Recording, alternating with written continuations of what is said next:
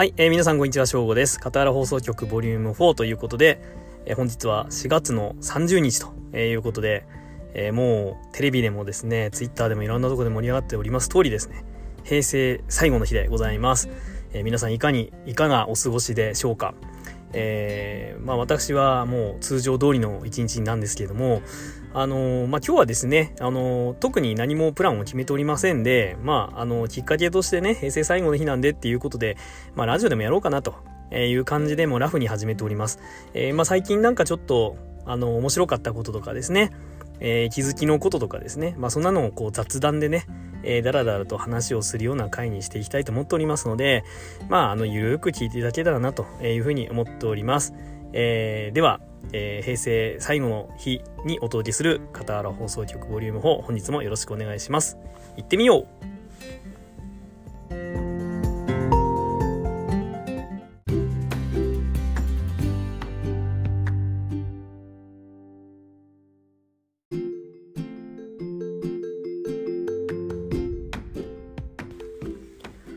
はい、えー、ということでですね、えー、まあ、今日は雑談ということになるんですけれども、まあ、最近ここ2週間ぐらいですね、東京に行ってたりしたんですけれども、あのー、結構ですね、東京に行く機会は多いんですよね。で、まあ、仕事で行ってるんですけれども、ちょっとですね、最近仲良くさせていただいてる方たちが、まあ、いらっしゃいまして、あの、地域活性化センターというですね、えー、日本橋にある一般財団法人でですね、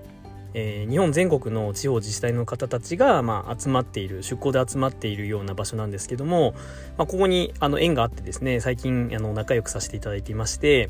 まあ、毎月飲んだりしてるんですよね。でその時にですねふとですねあのちょっと僕があの先日言ったことがありましてあのこんなに東京来てるのに東京文化というかですね、江戸文化みたいなものっていうのを全然こう体験してないなっていうので、まあ、今年のプチ目標としてですね、江戸文化をもっと味わいたいねっていうようなことを、まあ、思いつきですよね。言ったんですよ。で、まあ、そこで僕が似た江戸文化っていうのは、まあ、歌舞伎とかですね、まあ、屋形船とか、落語とか、相撲とか、まあ、能と狂言とかですね。まあ、そういったところを挙げていったんですけれども、なんと先日ですね、えっ、ー、と、まあ、その意を組んでくださった、えー、活性化センターの皆さんたちがですね、あの、屋形船飲み会を開催してくださいました。本当に嬉しかったです。ありがとうございます。あのね、これ本当に、あのー、まあ、ほぼね、乗ることないんです。僕、北海道にいますんで、普段ね、屋形船なんて乗ることないんですけど、あの、本当に感動しましたよ。あの、屋形船、ぜひ、あの、乗ったことないって方、あの、おすすめしたいと思います。あの、屋形船飲み会最高でした。あの、勝どきっていうね、えー、都営大江戸線かな、の、あの、勝どき駅の近くの、まあ、桟橋から、まあ、屋形船に乗るんですけども、今回、あの、僕らが乗らせていただいたのはですね、あの、もんじゃ焼きのですね、こう、鉄板が屋形船の中にあってですね、で、もんじゃ焼きの食べ放題と、まあ、飲み放題、っていう、まあ、屋形船なんですけどもその勝どき駅の桟橋からですね船に乗って、えー、お台場方向までこうバーッと船を走らせていくんですよ。であのー、お台場といえばフジテレビとかねレインボーブリッジあると思うんですけども、まあ、まさにねこうフジテレビが左手に見えてねレインボーブリッジが右手に見えるっていうもうすごいいいロケーションのところまでバーってこう船で行きながら船の中でですねもんじゃ焼きだったりとかですねお好み焼きとかですね焼きそばとかねなんかそういうのをこう食べてね。であのー、飲んで。でお台場のところでしばらく停留するんですよね。で、その時はこう、船の外に出て写真も撮っていいよっていうことで、あの、本当に大満足でした。で、まあ何よりね、あの、そもそも船に乗ってね、こう出てくっていうことが、まあ、ちょっとしたアクティビティみたいな、あのいいこうエンターテインメントみたいな感じだと思うんですよね。でそれにプラスしてねその店員さんっていうか船員さんっていうかねあのスタッフの人たちのねこう接客もそうですしキャラクターも抜群に良かったですね。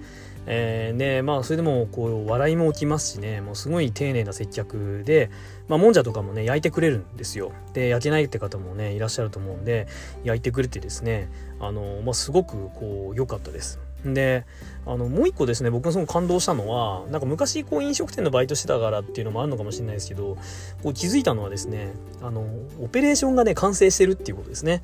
こう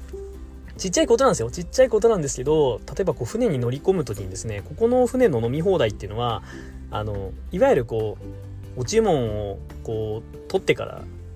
グラスで出てくるっていう感じの飲み物ではなくてですねあの全部缶なんですよ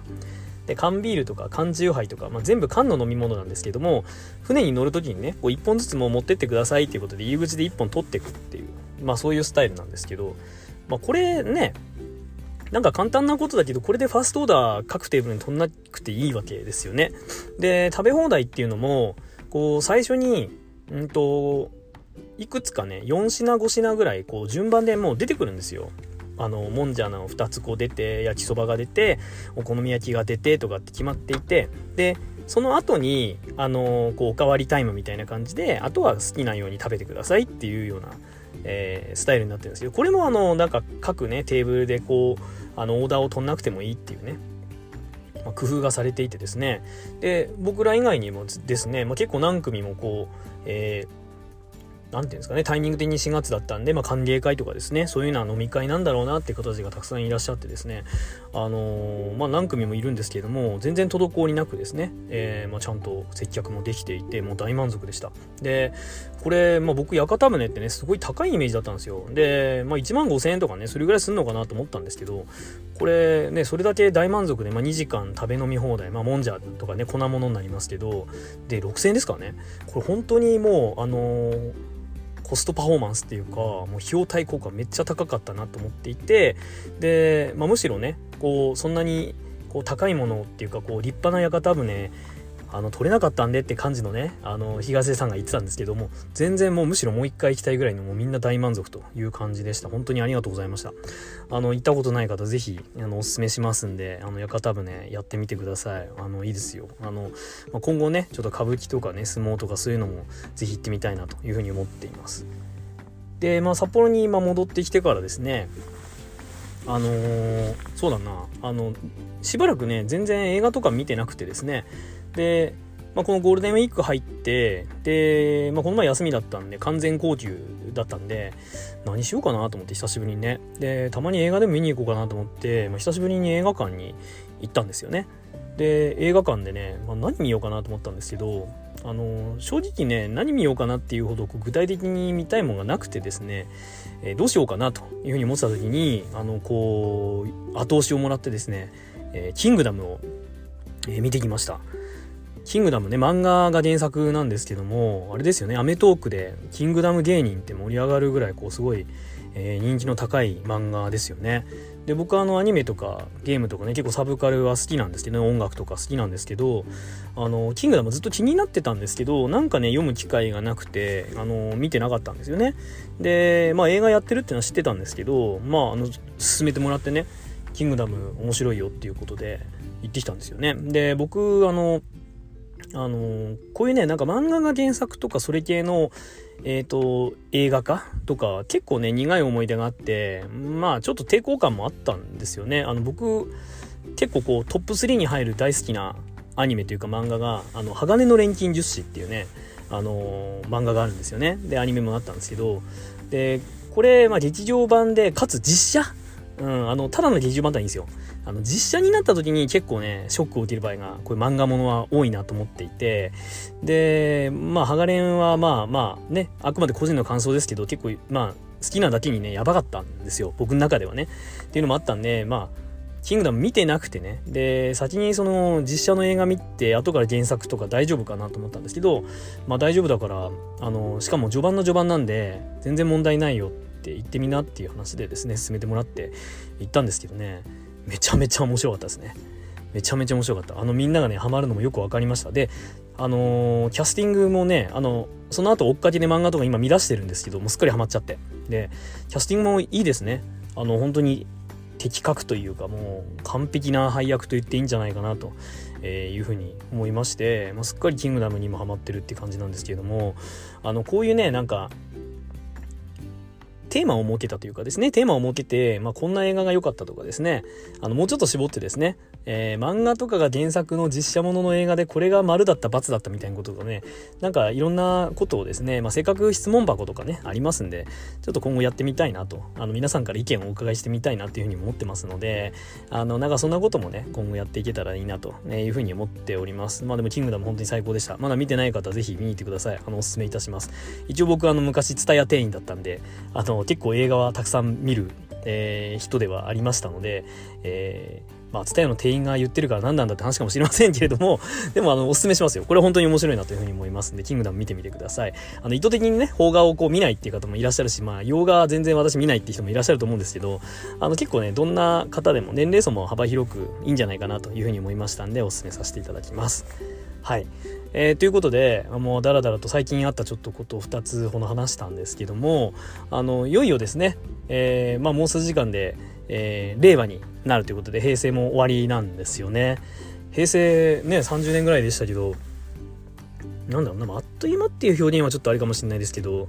でもいろいろありましたよね。あの、振り返ってみて、まあ今本当振り返りのテレビ番組とかたくさんやってますけど、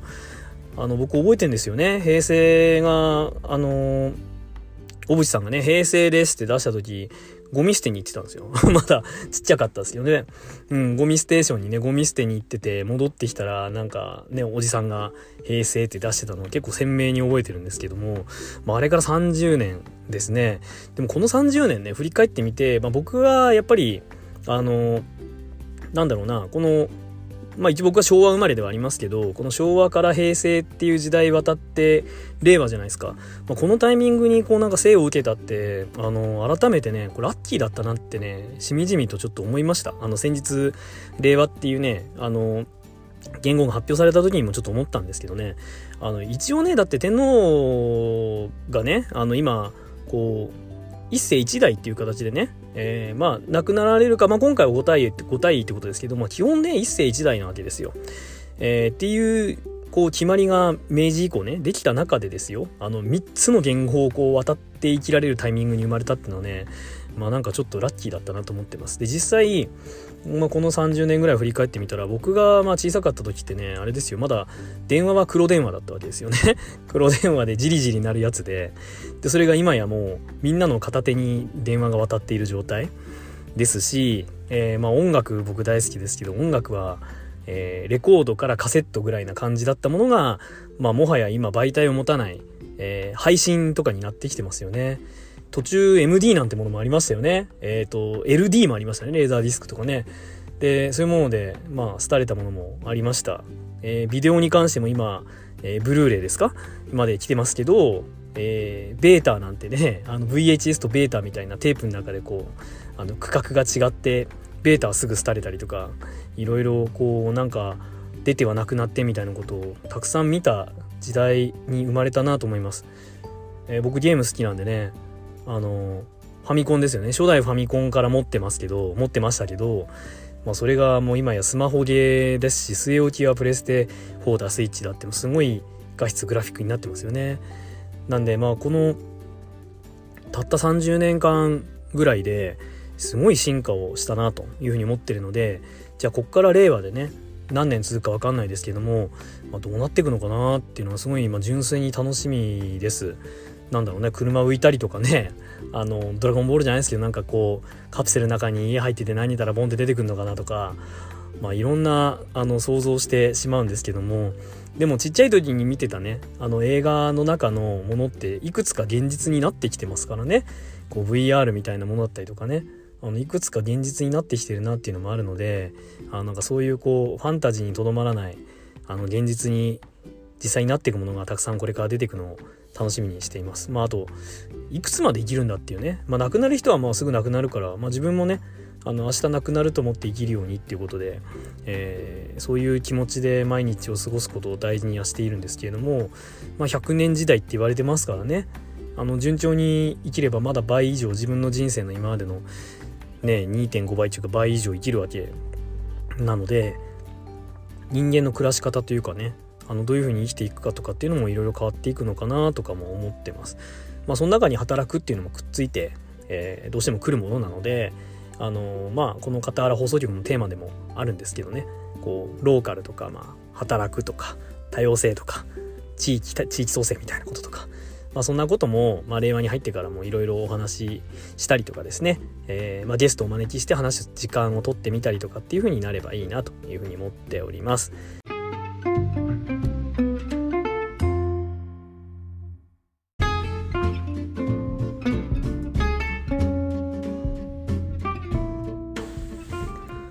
はい、えー、ということでいかがでしたでしょうか？片原放送局ボリューム4。えー、まあ、今回は、まあ、えー、4月30日平成最後の日ということで、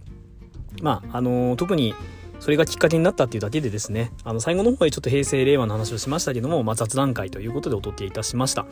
えー、まあ、今後もですね、片原放送局、えー、ではですね、令和に入ってからもですね、まあ、いろんな話題を取り上げていきたいなというふうに思っておりますし、まあ、外で撮ったりね、ゲストを迎えしたりとか、あと、まあ、質問を皆さんから募集したりとか、いろんな形で、